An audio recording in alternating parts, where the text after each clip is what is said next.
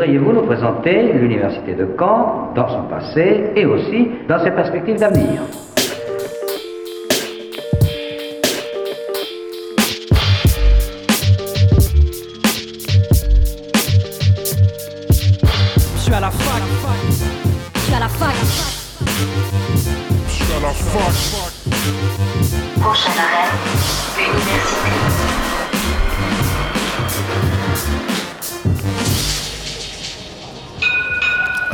À toutes et à tous, c'est Axel et vous êtes à l'écoute de Radio Phoenix. Il est midi, quatrième heure de direct et ce n'est que le début du marathon finalement. On tient la route et j'espère que vous aussi. Enfin bref, il est midi et c'est l'heure de Fac News, votre rendez-vous incontournable de l'actualité étudiante.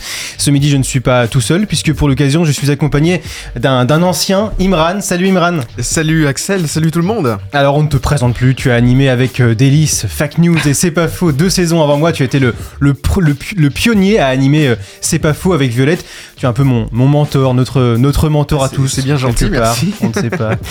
Au programme aujourd'hui, un menu euh, radicalement différent de celui que, dont vous avez l'habitude de- d'entendre, avec une table ronde autour d'un thème central et si vaste, celui des luttes étudiantes et des mouvements sociaux de ces 20 dernières années, vous l'aurez deviné. Une rétrospective en profondeur qui passera en revue euh, plusieurs temps forts, les protestations historiques contre le CPE, mais aussi la lutte contre la loi travail en 2016, les mouvements contre la loi Pécresse de 2007, ou encore sur la transformation des statuts des enseignants, ou bien, bien sûr la plus, réf- la plus récente réforme des retraites. Qu'est-ce qui caractérise chaque lutte? Est-ce que euh, ça fait vraiment sens de les isoler? Et est-ce qu'il faut plutôt y voir une, une continuité? C'est ce qu'on tentera de, de voir euh, avec nos invités. On recevra pour l'occasion Aurélien Guidi, ancien conseiller communautaire d'hiver gauche et Ah candidat... non, je suis toujours élu. hein. Ah, pardon, ça commence bien. Et euh, ancien candidat à la mairie de Caen en 2020. Euh, on recevra aussi Victor, membre du syndicat Sud-Éduc et du collectif des précaires, ainsi que Mathis, militant, qui a également notamment contribué à refonder le syndicat solidaire étudiant-étudiante.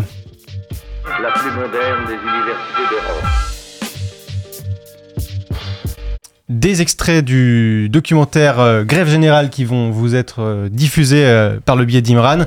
Et je te laisse, Imran, faire un petit, un petit résumé de, ces luttes, de ces protestations qui ont touché la, communauté étudiante. Exactement, Axel. bah, alors pas tant un résumé des luttes que un petit biais d'humeur et d'esprit à propos de, ces luttes, parce que moi j'ai été comme vous étudiant. Et alors oui, Fact News, c'est aussi hein, le rendez-vous des étudiants et quoi de plus logique sur une radio étudiante qui est Radio Phoenix. Et dans Fact News, on parle euh, On en a toujours beaucoup parlé dès le début et notamment l'année où j'étais euh, à ta place, euh, Axel, puisque c'était l'élection présidentielle de 2022 et on a eu à cœur de parler d'actualité à destination des jeunes, de donner des, des clés de compréhension de la politique et c'est pas toujours facile. On a même pas toujours reçu des politiques et plutôt justement des syndicalistes étudiants parce que euh, pour parler de politique à destination des étudiants, bah, euh, il faut euh, des étudiants qui sont politisés et justement dans nos zones, dans nos jeunes années, quand on arrive à la fac, c'est aussi souvent les années où on entend des nouveaux discours militants, syndicaux et politiques. On peut dire que l'on se politise dans nos années étudiantes. Alors certes, il y a les cours et, aussi les études qui permettent bah, d'avoir des clés de compréhension sur l'histoire politique de la France, par exemple. Mais il y a aussi, euh, on peut suivre les cours de façon très assidue, mais on peut aussi euh, les suivre de façon euh, un, peu moins assidue et aussi s'intéresser à ce qu'il y a autour et, euh, voilà, s'intéresser aux luttes. Alors il y a bah, la lutte finale, bien entendu, mais au moins aussi la lutte syndicale qui est très importante et qui traverse ces années et, qui travaille nos cerveaux qui sont à l'époque plutôt en, construction et, aussi notre euh, esprit militant qui est en construction à cette époque et à l'occasion des 20 ans de Radio Phoenix.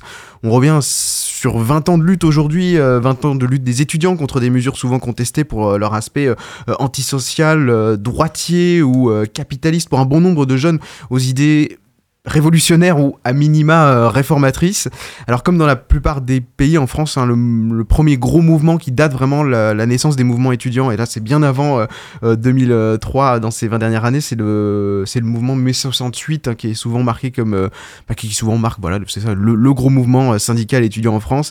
Il démarre à partir du coup de l'université de Nanterre, euh, constitué de militants plutôt de gauche, évidemment. Le mouvement euh, de mai 68 aboutit en, France à une grève générale de plusieurs semaines qui euh, paralyse le pays et dépasse largement le mouvement étudiant. Et à Caen aussi, hein, les étudiants se sont mobilisés lors de mai 68. Mais ça, c'était, bon, il y a beaucoup plus que 20 ans. Et il y a un peu plus de 20 ans, mais qui marque aussi, un, je trouve, un, moment clé, c'est euh, 2002.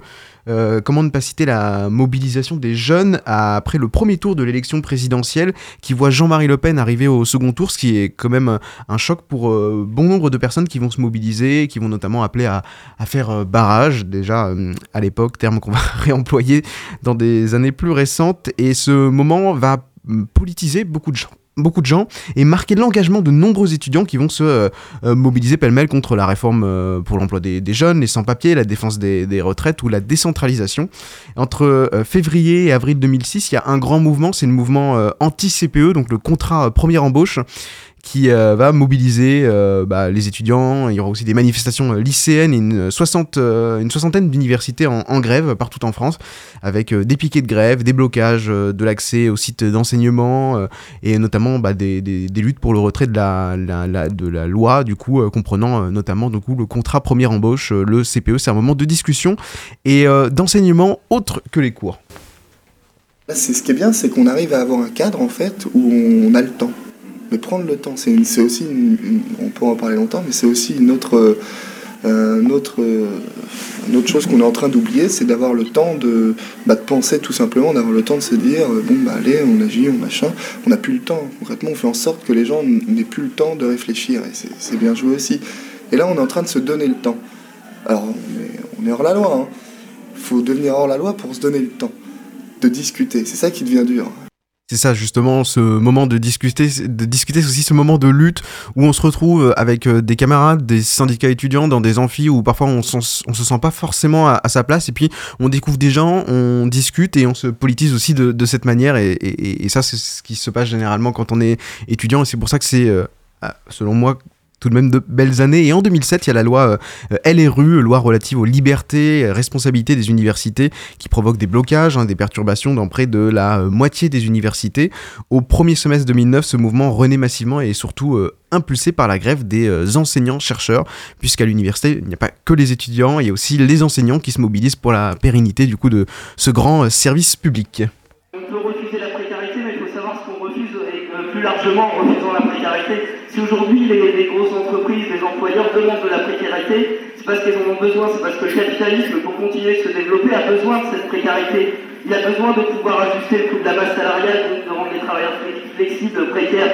Donc si on refuse d'être précaire, on refuse aussi plus globalement une autre logique. On pourrait dire on refuse le capitalisme, même si c'est implicite. Je pense que c'est important de dire.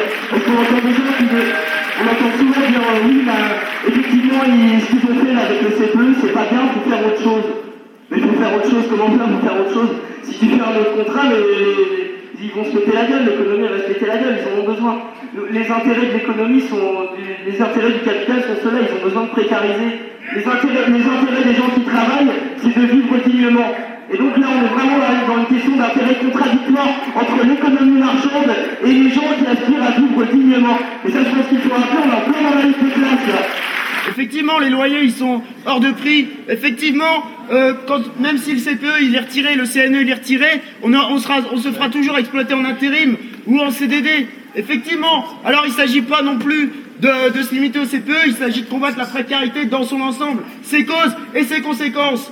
Du travail, je suis désolé, il n'y en a pas pour tout le monde. Les politiques d'ajustement structurel menées par les libéralistes depuis 20 ans, c'est un désastre, un désastre social. Il y a un tiers de la population active qui travaille, messieurs, dames, qui travaille, qui est sous le seuil de pauvreté. Donc là, on a l'exemple typique euh, d'un- d'un- d'un- d'une âgée, hein, probablement étudiante, Oui, oui, en amphidore, oui. Ouais. en amphidore, voilà, Ouais. exactement. Donc, euh, voilà, un vrai moment de, de, de mobilisation et d'engagement euh, social. Alors, plus récemment, on a parlé du coup de la loi de travail en 2016, de la loi El Khomri, euh, premières années de mobilisation. Pour ma part, c'est moi j'étais au lycée, donc c'est là où j'ai commencé à voir justement euh, ce discours politique qui est, arrivé dans ma vie. Et puis évidemment en 2018, euh, lors du quinquennat Macron, des, des étudiants qui ont manifesté contre la loi OR, réformant le système éducatif, qui instaure une sélection à l'entrée de l'université, avec notamment euh, la naissance de Parcoursup qui remplace APB post-bac, mouvement accompagné par des blocages de plusieurs universités ainsi que des affrontements avec les forces de l'ordre. Vraiment, j'ai- j'ai j'ai peur, qu'en continuant à bloquer les bâtiments, vous retourniez une partie des personnes qui vous soutiennent contre vous. Et ce serait le pire. Et je ne vous le souhaite pas. Et pour finir, moi, ce qui me réjouit, que vous soyez d'accord ou pas d'accord avec les CPE, c'est que vous êtes une génération qui a une conscience politique, et moi, je fais partie des générations qui s'est certainement endormie. Donc ce que je vous demande, oui, je finis. Ce que je vous demande, c'est de prendre votre carte d'électeur et d'aller voter, quelle que soit la personne pour qui vous alliez voter. Merci.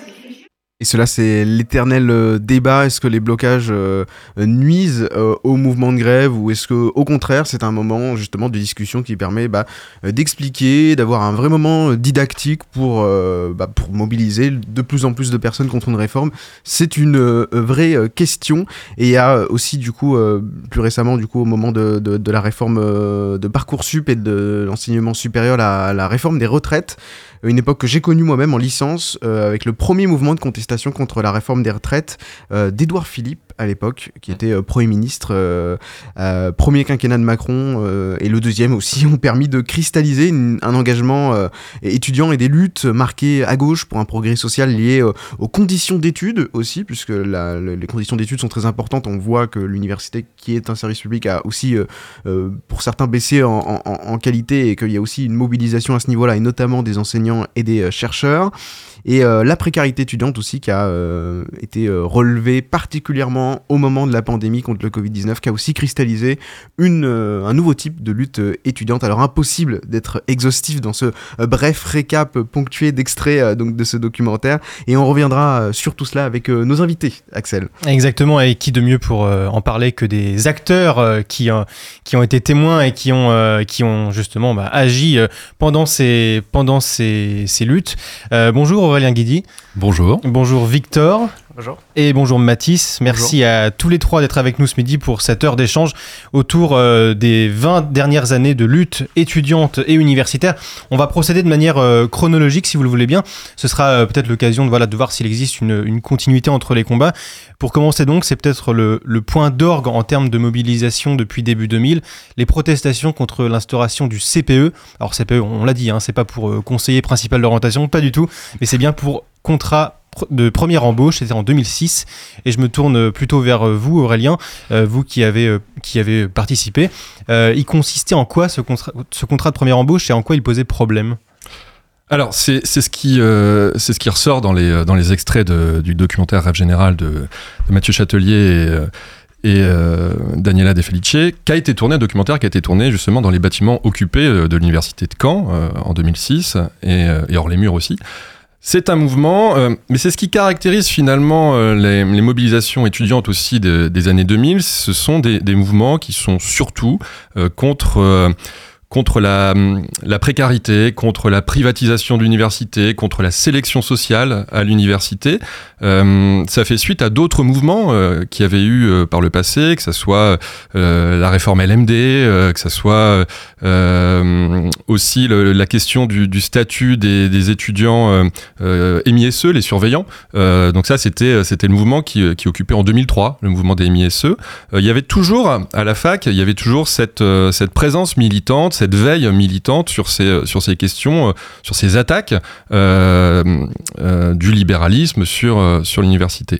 Alors, le CPE, finalement, le CPE, c'est pas donc c'est une mesure qui avait été prise par, euh, qui était menée par euh, Dominique de Villepin, euh, mais finalement, c'était pas vraiment une mesure qui euh, qui ciblait euh, les étudiants. Les étudiants, eux, ils étaient plutôt ciblés par le CNE, le, co- le contrat nouvelle embauche. L'idée du gouvernement, c'était de, euh, de proposer un contrat précaire euh, et, euh, et d'exonérer de cotisations euh, patronales, euh, voilà. Et et euh, c'était un contrat qu'on pouvait pas qu'on pouvait pas refuser, on risquait d'être viré du jour au lendemain. Il n'y avait pas de il y avait pas de période d'essai, etc. Voilà. Donc ça c'est quelque chose qui euh, contre lesquels les étudiants se sont euh, mobilisés en masse. Euh, D'abord, il y a eu, euh, parce qu'il y avait une très forte présence militante syndicale, mais pas que, sur, sur le campus. Il y avait des tables de café pour, pour informer tout ça. Et on n'est pas venu au blocage tout de suite. Le blocage est apparu, parce que c'est vrai que c'est une question à chaque fois centrale qui se pose au moment des mouvements étudiants.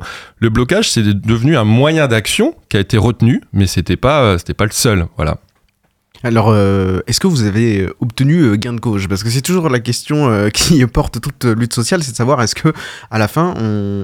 est-ce que, est-ce que même si on n'obtient pas gain de cause, c'est, une victoire?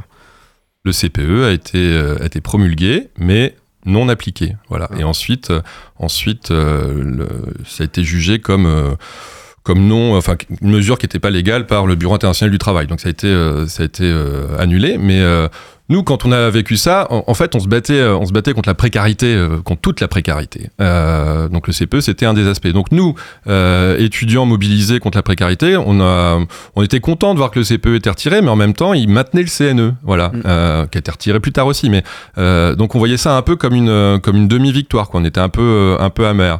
Mais en même temps, c'était aussi pour la première fois depuis finalement 95, euh, c'était la première fois qu'un mouvement euh, un mouvement même social, Mm. euh, remportait une victoire. Voilà. Et, euh, et puis bah, c'était une très forte mobilisation dans les rues de Caen. Euh, on a eu des, des manifestations qui étaient, qui étaient vraiment exceptionnelles en termes de- d'effectifs. quoi. Alors, euh, il y a eu bien, bien sûr des, des manifestations, des, des grosses mobilisations. Ça a touché euh, bien évidemment aussi l'université. Il y a eu Mm. des blocages, bien évidemment, aussi Ouais. pour, pour, pour marquer cette, cette cause. Euh, ces blocages, ils ont, on l'a entendu euh, dans le documentaire qui a été tourné, quelque part aussi divi- divisé et, radicaliser le mot peut-être un petit peu fort, mais au moins euh, marquer les positions des étudiants. Est-ce que euh, ça les a aussi divisés sur la cause du combat, selon vous? Le, bah, le blocage, c'est, qu'on est arrivé au blocage en fait parce que se posait la question de comment faire pour mobiliser. Voilà. Et pour mobiliser, bah, faut faire en sorte que les les étudiants, les personnes qui se sentent concernées, qui ont envie de se mobiliser, soient pas sanctionnés s'ils ne vont pas en cours. Euh, parce qu'il y avait les, euh, on émargeait pour, pour les TD, donc les étudiants boursiers risquaient des sanctions si, euh, s'ils n'étaient pas présents en cours, et donc euh, voilà, il n'y avait pas, il y avait pas le choix. Donc, donc euh, est arrivée cette, cette modalité de, du blocage pour euh, permettre à tout le monde, à tous ceux qui souhaitaient, de pouvoir se mobiliser. La question du blocage était ensuite euh, remise, euh, remis- remise au vote à chaque euh, assemblée générale. Les assemblées générales, il y en avait deux par semaine. On avait une le mardi, une le jeudi. Le mardi, c'était c'était l'AG où on votait la reconduction ou non du blocage. Et puis le jeudi, c'était plutôt des AG où on discutait, ou des AG qui étaient aussi ouvertes à l'extérieur, des AG qu'on appelait, on ça des AG de ville, voilà, où euh, souvent étaient d'ailleurs plutôt le soir, où on on, euh, on invitait euh, l'ensemble de la ville euh, à venir débattre pour, pour se mobiliser, réfléchir à des actions. voilà, parce que c'était un mouvement qui était général. Je fais plus court. Euh, Non, mais il y avait vraiment donc un, un mini a- système après- démocratique. Oui, oui, au, tout à fait, sein ouais. de Ouais, ouais, qui a duré combien de temps à peu près Euh, bah, jusque, euh, jusqu'au euh, jusqu'au retrait de, du CPE. Donc c'est euh, c'est quelque chose qui a duré euh, deux mois, je dirais. Ouais. Je crois que c'est deux mois de mémoire, ça doit être ça. Euh, deux mois pendant lesquels on occupait les bâtiments. On- Il y avait un système horizontal de, euh, en termes de prise de décision. C'était l'Assemblée générale. Il y a une tentative de la part de la présidence pour essayer de reprendre la main sur, le, sur le- la chose, sur la décision, avec euh, l'organisation d'un référendum. Euh, et ce référendum qui était consultatif. Donc on, on a pris connaissance du résultat du référendum qui était contre le blocage. Euh, on a soumis ça au vote de l'Assemblée générale et l'Assemblée générale a rejeté euh, le résultat de, de ce référendum. Voilà. Ça vous rappelait du coup des, des discussions justement internes entre Ouais. les syndicats étudiants, la mobilisation étudiante et la, et la direction de l'université. Est-ce que au sein même des étudiants, euh, il y a des gens qui se sont dit, euh, bah, en fait, ce référendum c'est peut-être une bonne idée pour euh, bah, euh, compter, compter les forces quoi. Oui, alors après, après le taux de participation au référendum n'était pas non plus élevé. Souvent, c'est ce que parce que la difficulté, c'est que comme comme le- les bâtiments, le- tout le campus 1 était fermé, hein, tous tous les bâtiments étaient euh, étaient occupés. euh, on laissait juste l'accès euh, aux, étudiants qui étaient euh, qui étaient thésards. Euh, la, la bibliothèque universitaire était toujours ouverte. Enfin voilà. Mais euh, les étudiants qui étaient en qui étaient en licence, euh, bah, eux, euh, ils n'avaient pas cours. Euh, et donc, bah, il y a une partie des étudiants qui avaient, et c'est ce qu'on a retrouvé aussi dans les mouvements qui ont suivi, qui avaient un peu déserté le, ceux qui sont fichés de se mobiliser contre le CPE, qui, voilà, bah, ils sont, ils, sont- Ils avaient, ils avaient déserté ouais. le campus. Donc, euh, voilà. Après, euh, dans les AG, il y avait une très forte, euh, une très forte hostilité entre. Bon, il y avait deux camps, si vous voulez. Quoi. Il y avait, euh, il y avait ceux qui étaient pour le blocage, et puis il y avait ce qu'on appelait les anti-bloqueurs. Les anti-bloqueurs, c'était, c'était en majorité. On le voit d'ailleurs assez bien dans le documentaire Rêve Général. ou Grève générale, on le voit assez bien, c'était des étudiants de droite, des étudiants de droit, Oui, en droit et qui étaient de droite. Voilà. La plupart du temps, c'était ça. Voilà. Et donc euh, justement à, à cette époque-là, bon, il y avait euh, différents différents camps, Ouais. Euh, même au sein du camp des, des grévistes, il y avait Mhm. peut-être un camp plus radical, révolutionnaire, euh, et un camp peut-être plus réformiste. Est-ce que justement il y avait, parce qu'aussi on sait que les AG c'est aussi un moment de réflexion où, Mm. euh, où on peut élaborer peut-être des nouveaux projets, des nouvelles idées de loi et, et des nouveaux idéaux. Est-ce qu'il y avait déjà des propositions en se disant bah tiens ce CNE euh, ne correspond pas à, à- à ce que nous on pense euh, de la politique et, de la manière de, de légiférer? Il faut proposer autre chose euh, et arriver avec limite un contre-projet comme ce qui a pu être fait plus récemment, par exemple pour la réforme des retraites, de la part de certains syndicats et partis Ouais. politiques. Oui, oui, il y a eu, il y avait cette réflexion. Euh, en fait, on était aussi, on est dans un, 2006, on est dans un contexte aussi de euh, ce qui est, ce qui est très, euh, ce qui anime beaucoup la, la jeunesse aussi et au-delà, euh, la gauche, c'est la question des, des forums sociaux, la question de l'altermondialisme, qui a un peu disparu aujourd'hui. Euh, l'altermondialisme, bah, c'était réfléchir à une autre façon de, de penser la société euh, en dehors du, du libéralisme, voilà, et essayer de trouver des alternatives à la, la conduite du monde telle qu'elle était. Euh, telle qu'elle était en marche à l'époque, euh, avec toujours plus de privatisation, toujours plus de libéralisation, euh, etc. Et donc oui, il y avait cette réflexion. Et, euh, et à la fin de, de l'occupation des, des bâtiments, il y a eu euh, une négociation avec la présidence pour avoir toujours un lieu de, euh, où on pouvait échanger. C'était l'ancienne BU Sciences, voilà. Et euh, bon, ça, ça, il y, a toujours eu cette, euh, il y avait cette volonté de continuer à, réfléchir à quelle autre société on pouvait, euh, on pouvait euh, organiser. Voilà, ouais. Aurélien Guidi, vous avez été aussi un membre actif du journal Racaille pendant Ouais. quelques années. Mmh. Euh, ça remonte à il n'y a pas si longtemps d'ailleurs. Et c'était quoi ce journal? Il couvrait quels euh, événements cette, Le journal Racaille, il a été fondé euh, bah, pendant l'occupation des bâtiments, mais cette fois-ci en 2007, euh, au moment de- du mouvement euh, contre, euh, contre la loi Pécresse. Euh, c'est né dans la nuit du 11 au 12 novembre, le premier numéro est sorti dans la nuit du 11 au 12 novembre euh, 2007, et euh, l'idée c'était, on avait un peu marre en fait, c'est quelque chose qu'on avait observé aussi euh, au moment du CPE et au moment d'autres euh, des précédents mouvements étudiants, on en avait un peu marre de, euh, du traitement médiatique des, euh, qui était fait des mouvements sociaux. Euh, voilà, un, mouve- un mouvement, un mouvement social, voilà, c'est traité dans le journal. Et puis, bah, une fois que, une fois que West France a, a, a fait le truc, a fait une page sur, a fait un article sur, sur le sujet, bah, il passe à autre chose, quoi. Et, et la, la construction de l'information aujourd'hui, c'est un peu ça. C'est toujours un événement chasse l'autre. Et il y a plus cette, cette réflexion. Sur... Souvent, on sait même plus pourquoi. euh, quand il y a une grève, voilà, quand il y a une grève des cheminots, euh, bah, on sait qu'il y a grève des cheminots, mais on sait pas ce qu'ils revendiquent. On sait pas pourquoi. Et, euh, et notre envie, en fait, c'était de, parler nous-mêmes de, euh, de notre mouvement, d'expliquer pourquoi, on se mobilisait, de rendre compte aussi de ce qui se disait en assemblée générale, et puis d'ouvrir, les, colonnes du, journal aux autres, mouvements sociaux qui pouvaient y avoir, quoi. Voilà, c'était ça. Pour faire, c'était un mouvement, c'était un journal qui, rendait compte des luttes, et puis qui essayait de laiss- laisser euh, euh, s'entreapercevoir les, des alternatives euh, à notre société. Alors, vous étiez euh, étudiant à l'époque, vous étiez euh, mobilisé contre, Mm. euh, contre cette réforme. Maintenant, alors, vous avez été suppléant, euh, par exemple, de Emma Fourreau euh, aux législatives, législatives, ouais, euh, qui est de la France hein, insoumise, présidente des jeunes insoumis. Vous êtes plutôt proche de, de la NUPES. Et à l'époque, euh, vous aviez une aspiration à faire de la politique, à être proche d'un parti politique, ou vous aviez juste une place en tant que syndicaliste étudiant parce Alors, que vous étiez engagé J'étais même pas syndicaliste. J'étais même pas encarté dans un syndicat étudiant quand j'étais étudiant. Euh, j'étais, j'ai toujours une sensibilité euh, militante, hein, mais euh, mais j'avais cette difficulté à, à choisir. euh, à m- à choisir une, euh, un syndicat ou à, euh, ou à choisir un parti politique parce qu'à l'époque les partis politiques euh, bah, c'était c'était le PS par exemple. Oui. quoi. Dans ma génération, il y en avait plein qui étaient soit militants au PS, soit militants chez les Verts, soit qui étaient à LCR, enfin voilà. Et j'avais pas envie de choisir parce que déjà le PS de l'époque, c'était bah, c'était Enfin bon, je sais pas si je vais détailler ça. Mais, mais bon, il y a, il y a beaucoup à dire. Sur, enfin, euh, c'est- c'était les dérives libérales, quoi. C'était, euh, c'était les privatisations à gogo. C'était euh, bon, il y a- voilà, c'était pas très, euh, c'est pas vraiment ce qui, ça a donné Hollande, quoi. Et euh, voilà. Euh, moi, j'étais, euh, j'étais, euh, j'étais euh, assez proche de, euh, de la gauche altermondialiste, euh, voilà. Et euh, mais j'avais pas envie de choisir un parti. Bah, aujourd'hui, je me retrouve, euh, oui, euh, pleinement dans, euh, plutôt dans, ce qui correspond à la Nupes, quoi, et, et la France insoumise, oui. On va marquer une courte pause musicale sur Radio Phoenix avec Parcels de Overnight. À tout de suite.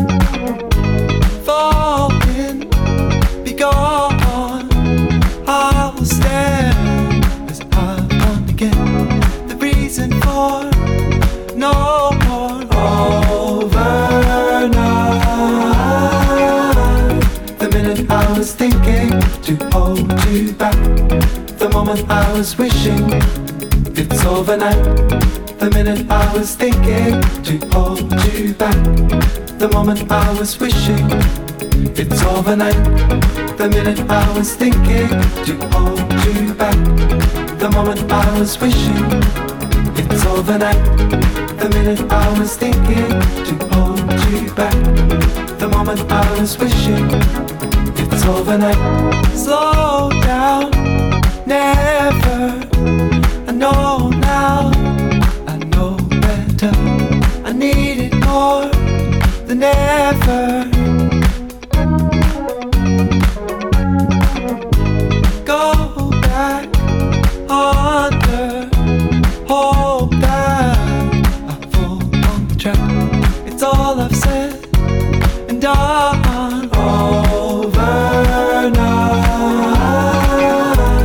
The minute I was thinking to hold you back, the moment I was wishing it's overnight. The minute I was thinking to hold you back, the moment I was wishing it's overnight.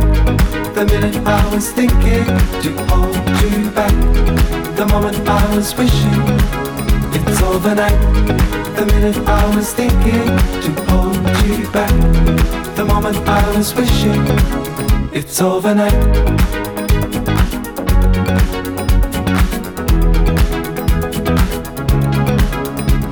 It's overnight.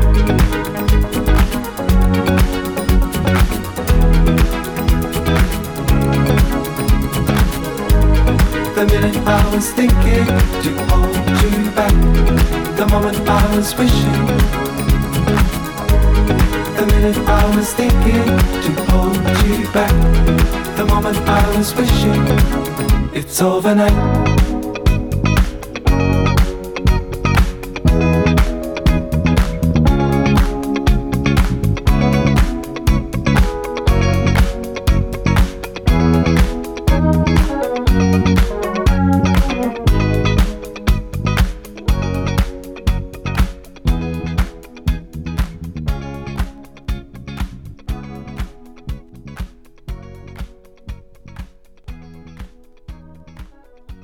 C'était Overnight de Parcells. Vous êtes toujours à l'écoute de Fact News sur Radio Phoenix. Ça fait bizarre de prononcer cette phrase euh, après deux ans sans rien faire. Et nous sommes toujours avec euh, Aurélien Guidi, Victor et Mathis euh, pour parler des luttes étudiantes avec toi, Axel. Et oui, on va continuer cette émission avec une autre réforme qui a suscité beaucoup de réactions et de protestations. Celle qui a modifié le statut des enseignants entre 2007 et 2009. Elle a connu un, rebond en 2009. Euh, C'est aussi posé la question de leur formation avec la fameuse masterisation du, de la profession, du nombre de, pla- de postes ouverts au concours ou encore de, de l'avenir euh, spécifique de certains établissements euh, de recherche. Euh, Celle-là, la, la, la, la- la loi Pécresse, c'est ça comme ça qu'on l'appelle. Elle a forcément été plutôt, elle a plutôt mobilisé des, des, en- des enseignants, mais aussi des étudiants. Alors j'ai plus trop de souvenirs de ce, de ce mouvement-là parce que j'étais plus vraiment étudiant à l'époque. Je préparais les concours. Euh, oui, il y a. Après, après, euh, il y a eu une mobilisation euh, à Caen euh, sur la question. C'était moins massif. C'était moins massif que le, que le mouvement de 2007 ou le mouvement CPE. Aussi, je pense aussi parce que au niveau de la stratégie de mobilisation, tout de suite s'est posé la question du blocage avant même de, faire, de faire grandir la mobilisation. Et ça s'est, ça s'est cristallisé un peu là-dessus, je pense. Voilà. Et pour ajouter peut-être, euh, je pense que euh, euh, sur le passage à les rues, en fait, il y a aussi l'articulation entre les luttes étudiantes et euh, les luttes de, des enseignants-chercheurs, et qui en fait sont pas des fois sur les mêmes modalités d'action. Mm. Et quand on essaye des fois de discuter de ces questions-là, il peut y avoir des conflits qui font qu'après le mouvement est peut-être moins massif. hein. Il y a cette question de l'articulation. Et sur la loi rues, en fait, ça c'était très marquant parce que c'était le statut des enseignants-chercheurs attaqué. Les étudiants sont forcément touchés par répercussion. Il faut articuler les deux modalités de lutte et des fois ça fait beaucoup de. Ça fait un- des- des modalités, des problèmes pour se mobiliser massivement ou qu'est-ce qu'on choisit comme modalité d'action, etc. Alors, il y avait été, pardon, ce que- je, me souviens, je, je me souviens que ce qui, a- ce qui avait été mis en place euh, par certains profs en 2009, c'était des cours alternatifs. Et, euh, et ça, c'était assez intéressant. Euh, c'est quelque chose qu'on avait fait aussi, euh, je parle nous, euh, étudiants euh, mobilisés. euh, les, avant le CP, on avait fait ça. On avait fait ça au moment de, de la première, euh, de la réforme LMD, euh, licence, master, doctorat. Euh, et on avait proposé un forum. euh, voilà. Et ben, c'est un peu ça qui avait été fait aussi euh, euh, par, euh, par les, les enseignants. Et c'est assez intéressant parce que ça, ça permettait aussi de, bah, de nourrir. En fait, euh, c'était pour euh, maintenir le rôle de l'université, euh, l'université comme moyen de, s'ouvrir sur le monde, de, de s'émanciper, de, de réfléchir à, la société, etc. Et ouais, c'était une modalité d'action qui était assez assez intéressante. Enfin, je j'ai souvenir là, ouais. Et qui s'est retrouvé aussi en 2022 euh, dans les derniers mouvements la fac aussi, ces cours alternatifs. Et Mathis pourrait peut-être. Oui, oui, tout à fait. euh, Il y avait- il y avait déjà cette ambition de faire des, des, des, des- des cours alternatifs, euh, ce qu'on appelait euh, nous, enfin nous, moi en tant que témoin, j'ai pu assister à ça, des, cours d'éducation populaire. Euh, D'ailleurs, on a, on a vu le reportage justement sur le blocage. Euh, sur le documentaire sur le blocage euh, lors du CPE de l'université de Caen et euh, c'était d'ailleurs on était tous quand, quand on l'a regardé on était tous euh, euh, affligé un peu de voir que rien n'avait trop changé. Mais en même temps, ça prouve qu'il y a une certaine continuité en fait dans, dans ces luttes et qu'il y a un, il y a un certain objectif qui, qui ne change pas. C'est cette lutte contre eh ben, la précarisation de l'emploi, mais aussi euh, contre euh, le- le- le- la, la précarisation aussi de l'université et des étudiants et en- en- enfin évidemment euh, peut-être euh, une aspiration à une nouvelle société. Alors justement, et en parlant de cette lutte contre la précarisation de l'emploi, c'est peut-être quelque chose que vous avez tous les trois connu, mais le, en 2016, la, le- la loi travail, ça a été un, un moment, euh, bah, de, de- de- un moment clé, un autre moment, euh, j'ai envie de dire charnière. Il y avait eu notamment le mouvement Nuit debout à, à Paris. À Caen aussi. Et à Caen. Et justement, comment, a- comment ce mouvement a, a pris forme à Caen euh? À, à Caen. euh, comment ça a pris forme C'est un appel qu'on avait lancé euh, sur, euh, sur une radio concurrente, mais néanmoins amie, Radio Bazarnaum, qu'on avait lancé dans, dans le journal Racaille. Euh, à la fin d'une manif, ça devait être euh, le manif du 30 mars, je crois, le mot d'ordre c'était bah, on, on rentre pas. On rentre pas et on, on se rassemble, on fait, euh, on fait une, euh, forme d'une grande agora euh, place, place Saint-Sauveur, on discute et, euh, euh, et voilà. Et euh, il y a eu plusieurs nuits comme ça d'occupation de, de la place euh, avec une répression policière, euh, voilà. Et, euh, et puis euh, ça s'est fini par un 49-3 et euh, euh, qui a imposé, euh, imposé cette loi, cette loi euh, travail qui euh, la particularité de la loi travail quand même, c'est que ça, ça, ça a entraîné une inversion des normes. Euh, on allait vers, euh, vers euh, un- du moins disant social plutôt que du mieux disant social. Voilà, ce qui était une révolution euh, complètement, euh, une révolution libérale qu'on n'attendait pas, qu'on n'espérait pas d'un gouvernement dit de gauche. Et est-ce que cette loi travail, elle a aussi mobilisé euh, des étudiants? Elle a mobilisé, oui, des étudiants, euh, oui, oui, oui, oui. de- Euh, bah, Enfin, moi, c'est le moment où j'ai vaguement sur la fin du mouvement commencé à militer à l'université, donc euh, c'est pas forcément le, un mouvement que je maîtrise le mieux. Euh, et euh, comment dire Euh, Par contre, oui, il y avait des départs massifs, enfin des appels à départ du, campus pour partir en manifestation. Il y a eu des répressions assez fortes sur le campus, avec des, des interventions policières sur le campus, qui normalement n'est autorisé que sur autorisation du président de l'université. Les forces de police n'ont pas le droit d'intervenir sur les campus, sauf autorisation du président, avec euh, des lacrymos qui ont été euh, jetés sur le campus, qui traversaient sous les portes dans certains bâtiments, notamment autour de la crèche de l'université. Donc des images assez euh, marquantes en fait sur la répression qui s'est passée à l'université, des, mobilisations étudiantes. Donc sous la présidence de, Pierre Denise en l'occurrence. Qui, qui ont, voilà, ont marqué aussi l'histoire et qui en fait sont encore des choses qui sont mobilisées régulièrement euh, lors du mouvement 2018, Mm. 2022, etc. En fait, c'est des choses qui ont marqué aussi la répression qui s'est passée à l'université et comment s'en protéger aussi pour les étudiants. Euh, et ça, ça a été assez marquant, ça a été assez...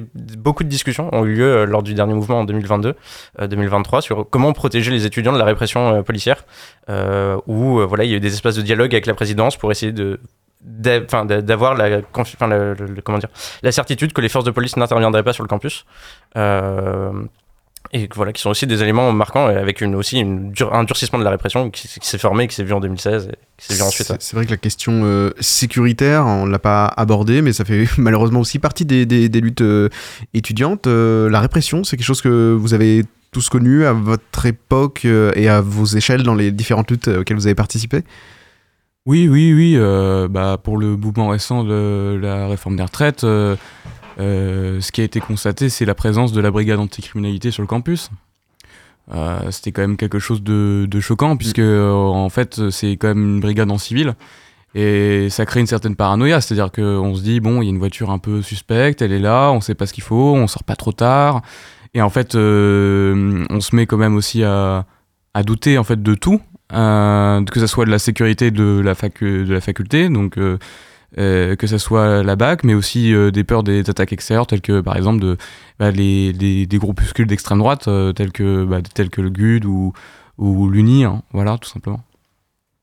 Et euh, je me tourne euh, vers toi, Victor. Tu as été tu es membre du collectif euh, des précaires.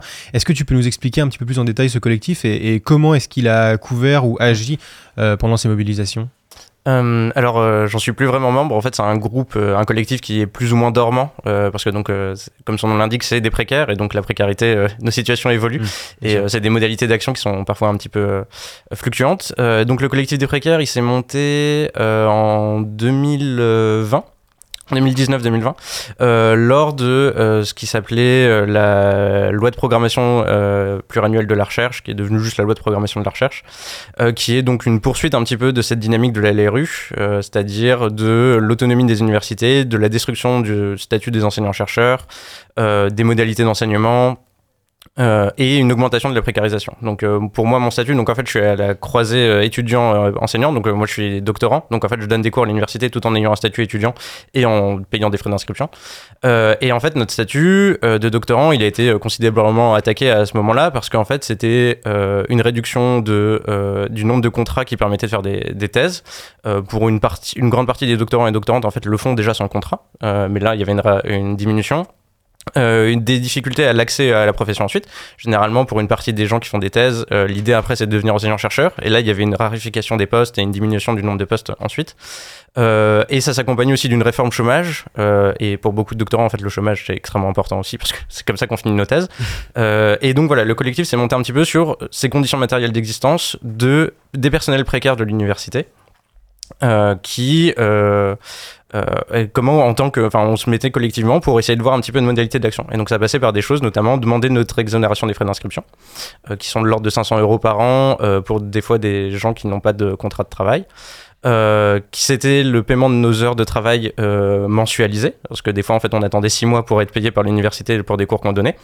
Euh, et donc voilà. Et ça ces modalités là en plus elles étaient déjà présentes en 2007 en fait c'est des trucs qui datent de 20 ans à l'université qui n'ont toujours pas bougé euh, et qui était en fait le cœur de notre modalité d'action, euh, et d'essayer de visibiliser cette précarité euh, à l'université. Et donc là, on a reçu à la fois du soutien des étudiants et étudiantes, parce que bah, la question de la précarité, ça les touchait, et c'est pour ça aussi qu'on avait créé ce collectif à la croisée de différents mondes, et le, soutien de certains enseignants-chercheurs titulaires, donc en poste à l'université, qui aussi bah, voyaient que, par exemple, il manquait énormément de profs dans toutes les disciplines, dans toutes les formations, et que bah, c'était pas durable et pas ça pouvait l'université pouvait pas fonctionner. Donc ce collectif de précaires, il a duré pendant 2-3 ans. Euh, il s'est articulé justement à la lutte euh, donc euh, contre euh, la loi de programmation de la recherche, euh, confinement, la question du confinement des étudiants et étudiantes, euh, des modalités d'enseignement, et c'est poursuivi un petit peu euh, ensuite après le, confinement. euh, dans la, suite de, la loi de programmation de la recherche qui ensuite a été imposée aussi euh, euh, au- pendant le confinement. Et euh, bah, nos statuts évoluant, on était un petit peu moins nombreux, donc le collectif est un petit peu entré en sommeil et euh, on, a on a continué à militer, mais dans d'autres espaces, euh, d'où euh, ma rentrée dans un syndicat d'enseignants-chercheurs. Alors avant de, de revenir sur la beaucoup plus récente réforme des retraites qui a aussi touché euh, l'université, on va marquer une petite pause musicale sur Radio Phoenix avec No Genea de Je vous laisse. Si vous voulez, si vous. Thank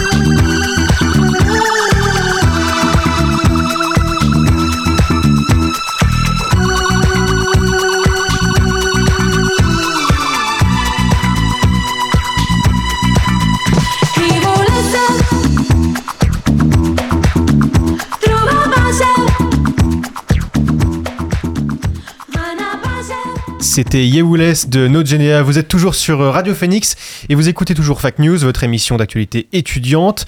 Euh, spécial marathon aujourd'hui. On continue de parler euh, des luttes étudiantes de ces 20 dernières années avec euh, beaucoup plus récemment, on a eu de, vives réactions étudiantes, mais bien sûr pas que, par rapport à la réforme des retraites du printemps dernier. Mathis, est-ce que tu peux par exemple nous en parler? Comment est-ce que ces protestations se sont manifestées sur le campus? Euh, bah, ça a commencé déjà par une forme de, sous forme d'AG. Il y a eu une AG, euh, euh, j'ai envie de dire préliminaire en janvier, de souvenir. Euh, et euh, celle-ci, elle s'est constituée autour de, de différentes personnes de différents profils. Alors moi, personnellement, je n'y étais pas. Euh, donc euh, c'est pour ça que je vais être un peu bref sur cette partie-là.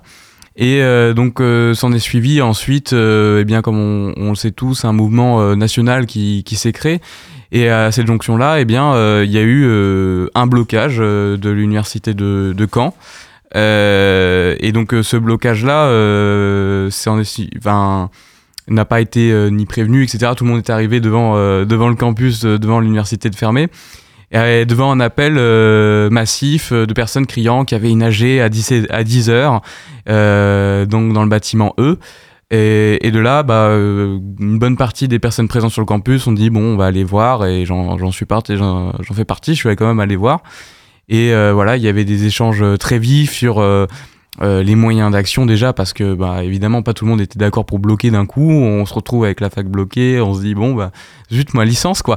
Et, et c'était justement un moment de politisation forte, parce que on se rend compte, en fait, on, on sort du, rythme, euh, j'ai envie de dire, euh, tram, boulot, dodo, euh, pour, se rendre compte que oui, bah, il se passe des choses dans, le pays.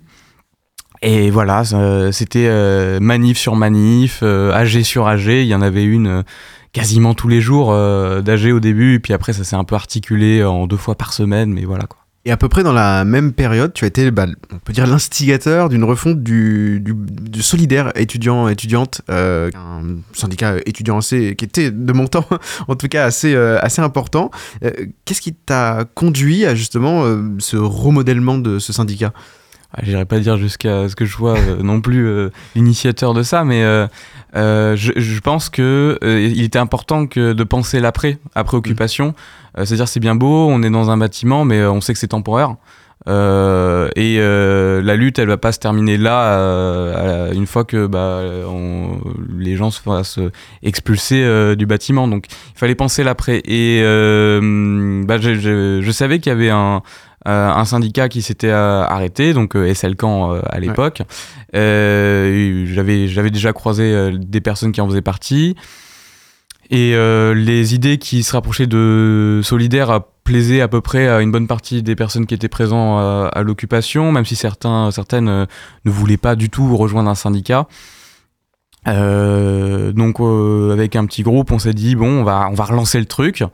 Et euh, ça permet justement, bah, là aujourd'hui, on est présent sur des euh, sur différentes manifestations et ça permet d'accueillir, de, de, de- de d'héberger une présence militante au sein de la faculté. On sait qu'aujourd'hui, bah, maintenant, il y a l'Union Pirate, euh, euh, il y a la FSE qui s'est remontée aussi, ainsi que la CGT, la CGT Sola. Et en fait, sans en fait que qu'il y ait ce mouvement-là qui s'initie, euh, à mon avis, il n'y aurait pas eu non plus tous les autres syndicats d'un coup.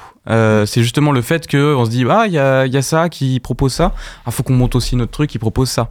Et euh, aujourd'hui, ça fait une fac qui bouge un peu. Et c'est quand on voit la période actuelle, on se dit que c'est important qu'il y a ça.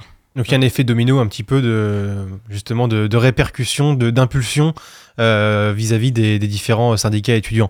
Euh, selon vous, Aurélien Guidi, est-ce que euh, on peut maintenant qu'on a vu voilà qu'on est revenu un peu plus en détail sur toutes ces luttes, est-ce qu'on peut définir un, un fil rouge dans ces 20 années de lutte étudiante? Est-ce qu'il faut y voir une continuité? Oui, je pense. Alors, déjà, euh, le point commun, c'est euh, voilà, il y, a- la lutte contre contre la précarité. euh, il y a la lutte contre la sélection sociale aussi. C'est quelque chose qui, oui, qui, qui, a, animé les, les mouvements étudiants depuis depuis les 20 dernières années, quoi.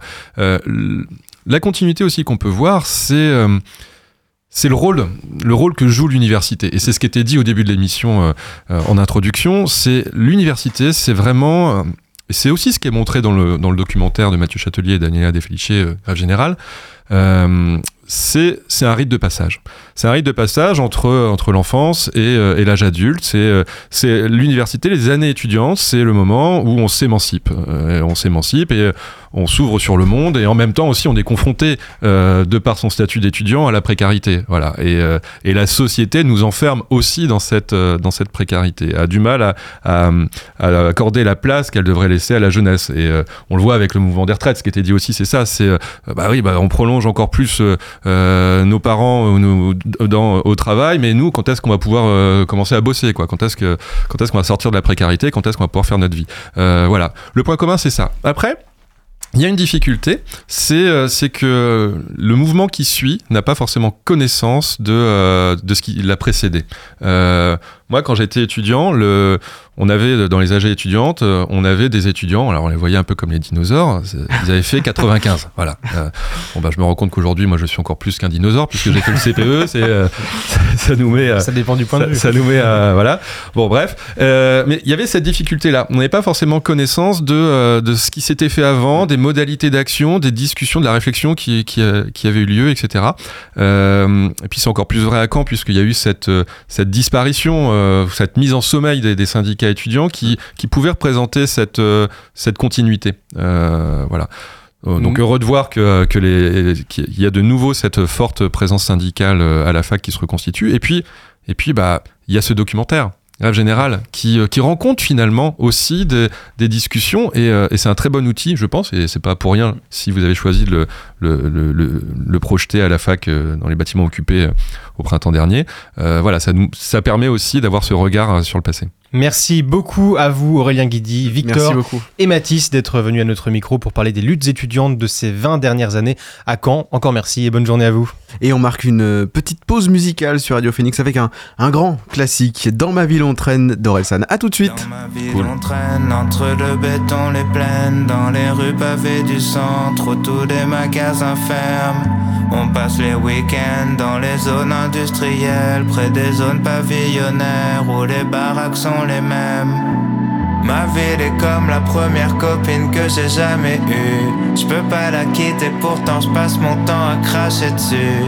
Parler du beau temps serait mal regarder le ciel. Je la déteste autant que je l'aime, sûrement parce qu'on est pareil. On a traîné dans les rues, tagué sur les murs, skaté dans les parcs, dormi dans les squares, vomi dans les bars, dansé dans les boîtes, fumé dans les squats, chanté dans les stades, traîné dans les rues, tagué sur les murs, skaté dans les parcs, dormi dans les squares, vomi dans les bars, dansé dans les boîtes, fumé dans les squats, chanté dans les stades.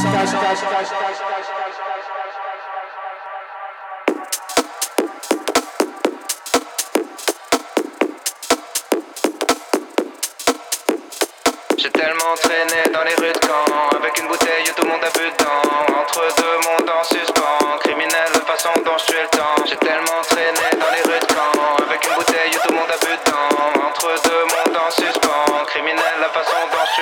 J'ai tellement traîné dans les rues de Caen. Avec une bouteille où tout le monde a bu dedans. Entre deux mondes en suspens. Criminel la façon dont je suis le temps. Après 22 heures tu croises plus de gens. Comme si on était encore sous les bombardements. T'entendras que les flics et le bruit du vent. Quelques mecs de la fac en troisième mi-temps. Qui devraient pas trop s'approcher du bord? Quand ils vont se terminer sur le port Dans les quelques bars qui servent encore Où y a des clopes et des anglais ivres morts. 5 heures du mat, la queue dans les kebabs en sortie de boîte. Tu peux prendre une pita ou prendre une droite Ou alors tu peux prendre le premier tram. Et si jamais tu t'endors, tu te réveilleras sur les bords de la ville. Là où les centres commerciaux sont énormes Où on passait les samedis en famille Où j'aimais tellement me balader Même quand on avait que dalle à acheter. Ouais Le caddie des parents ralenti devant Pizza Del Arte. Pas loin du magasin de jouets Où je tirais des chevaliers. Près du pont où ma grand-mère m'emmenait. Lancer des avions en papier.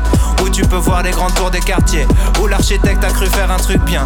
Si je rappais pas j'y serais jamais allé. Parce qu'on se mélange pas tant que ça la douche vient. Après y a des champs, y a plus rien. Si tu vois de la fumée quand tu reviens C'est que dans les usines pas très loin. On se cale sinon on s'abîme On fait du carburant pour la machine. À côté des pavillons rectilignes Où on pense à ce que pense la voisine Où on passe les dimanches en famille Où on fabrique du blanc fragile Longe le canal, prends le périph' T'arrives à la salle où j'ai raté des lay décisifs Pas loin d'un coin perdu Où les filles se prostituent Au milieu des grues Là où y a les bus Qui t'emmènent à la mer en moins de 20 minutes Où les parisiens nous trouvaient tellement vraiment nul. Où tu vois l'Angleterre derrière la brume. Passe devant l'hôpital qu'on voit de partout. Pour nous rappeler qu'on y passera tous. Et tu seras de retour en ville. Où les bourges font les courses et les punks mendient. Où y a des clochards dans tout le monde connaît les noms. J'ai vu Gigi s'ouvrir les veines à de tesson devant l'épicerie. Qui est toujours ouverte près du château. C'est Douve et c'est légende urbaine. J'ai fait des mariages, des enterrements. Dans les mosquées, les églises et les temples. Sous un crash, un normand. Elle est même pas foutue de pleuvoir correctement. Ma ville au sang clocher. À chaque fois qu'ils détruisent un bâtiment, ils effacent une partie de mon passé.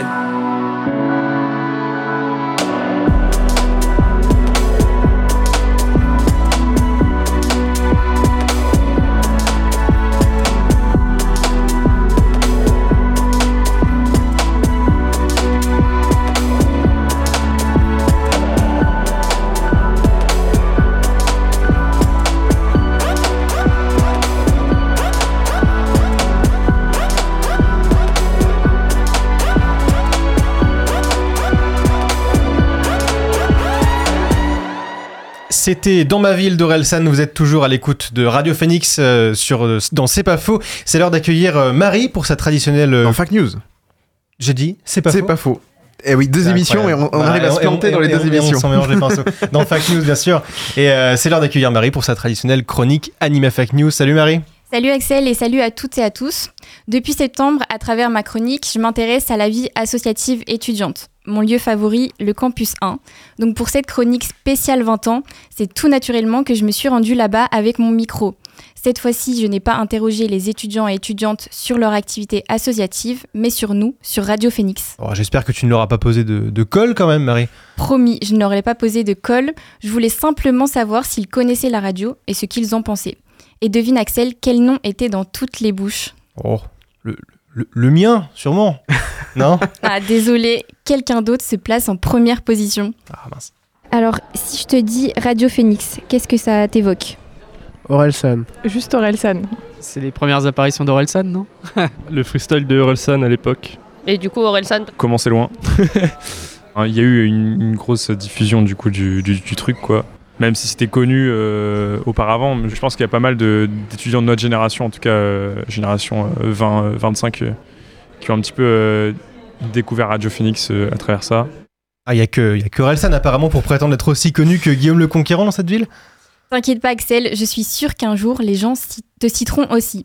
En attendant, j'ai demandé aux étudiants et étudiantes comment percevaient-ils la radio. Et comment tu pourrais euh, qualifier la radio? Bah, du coup, une radio étudiante, je suis pas vraiment plus, donc je sais pas trop. Euh, du coup, bah, la radio des étudiants, euh, faite pour les étudiants. Bah, la, la radio étudiante, la radio du campus, quoi. Ouverte, je pense. Puis euh, jeune, euh, moderne. Bah, je trouve que c'est frais, c'est jeune et, euh, et c'est assez dynamique et j'aime bien parce que ça fait, on a toujours l'impression que quand ils parlent tous, euh, enfin par exemple il y a des moments où tout le monde parle, on a l'impression d'être avec des copains un peu et d'écouter, euh, c'est assez agréable je trouve. C'est un bon moyen pour euh, diffuser des infos euh, et pour euh, les étudiants qui sont intéressés euh, pour faire connaître certaines causes ou euh, certains mouvements euh, qu'il y a à la fac. J'aime l'initiative que ce soit une radio étudiante euh, dirigée par des étudiants, euh, même qui peuvent employer des services civiques. euh, donc c'est quelque chose d'assez dynamique. De, c'est, c'est fait, euh, je sais pas, c'est, c'est pas une grosse institution, donc euh, c'est très local. Ça me plaît euh, dans ce sens-là. Ils diffusent de la musique très très cool. Hip-hop, pop culture. Universitaires, étudiantes. En effet, les personnes interrogées ne se trompent pas. Radio Phoenix compte une bonne trentaine de bénévoles, majoritairement étudiants et étudiantes. Vous pouvez retrouver Diane ou Enzo, chroniqueuses et chroniqueurs dans la Méridienne, Paul et Chloé dans la Belle Antenne pour des chroniques culturelles, ou encore toute l'équipe du Rétro, nouvelle émission qui rejoint la grille des, pro- des programmes sur Radio Phoenix. Et bien évidemment, notre cher animateur de Fake News, Axel, lui aussi étudiant. Mais ça, est-ce que les gens le savent? On écoute leurs réponses. Et est-ce que tu sais qu'on peut devenir bénévole et tu peux faire de la radio en tant qu'étudiante? Euh, je savais pas, je sais qu'on peut faire de la radio bénévolement parce qu'il y en avait une dans mon lycée. Ouais, bah, j'ai, j'ai un pote qui, qui fait ça donc. euh, Ouais, je savais, j'ai vu des affiches. euh.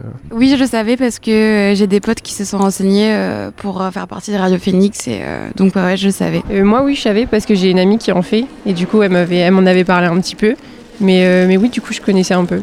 Je savais qu'on pouvait euh, participer pour faire des, des émissions et tout. Eh bien non, je ne savais pas. Vous pouvez être bénévole euh, à Radio Phoenix. Non, désolé, ça, je, je savais pas. Est-ce que tu serais intéressé éventuellement pour faire de la radio? Euh, j'ai pas trop le temps, mais ça a l'air très sympa. Alors si la radio vous intéresse, vous pouvez nous contacter par mail. Toutes les infos sur- sont, le- sont sur le site de, de la radio, phoenix.fm. Tout à l'heure, Axel, je te disais qu'un jour, toi aussi, tu auras ton heure de gloire. Eh bien, figure-toi qu'elle arrive plus tôt que prévu. Savais-tu que tu terrifiais les étudiants à la fac? Quelqu'un a un message pour toi. Donc si je te dis Radio Phoenix, qu'est-ce que ça t'évoque? Moi, ça m'évoque Axel Canu. Euh, je vois ce mec partout. C'est terrifiant. Dès que je vois Radio Phoenix, je vois Axel Canu. Je l'ai vu à Campus en Fête. Je l'ai vu partout. euh, pour, je, je, c'est le président de la radio. Je sais pas, mais c'est terrible. Voilà, Axel, sache que moi, tu ne me fais pas peur. Qui c'est Qu'est-ce que t'as payé pour faire ça Je commence à me poser des questions, j'arrive pas à reconnaître la voix en plus. Bon, en tout cas, merci beaucoup Marie, je mets mon enquête de mon côté. Merci beaucoup pour ta chronique, on te retrouve euh, jeudi prochain pour Fact News dans un format un peu plus traditionnel. Notre émission touche à sa fin, merci de nous avoir suivis. Dans quelques instants, vous avez rendez-vous avec euh, Johan à 13h dans la Méridienne. Ça, ça ne change pas. Passez une bonne journée sur Radio Phoenix. Bonne journée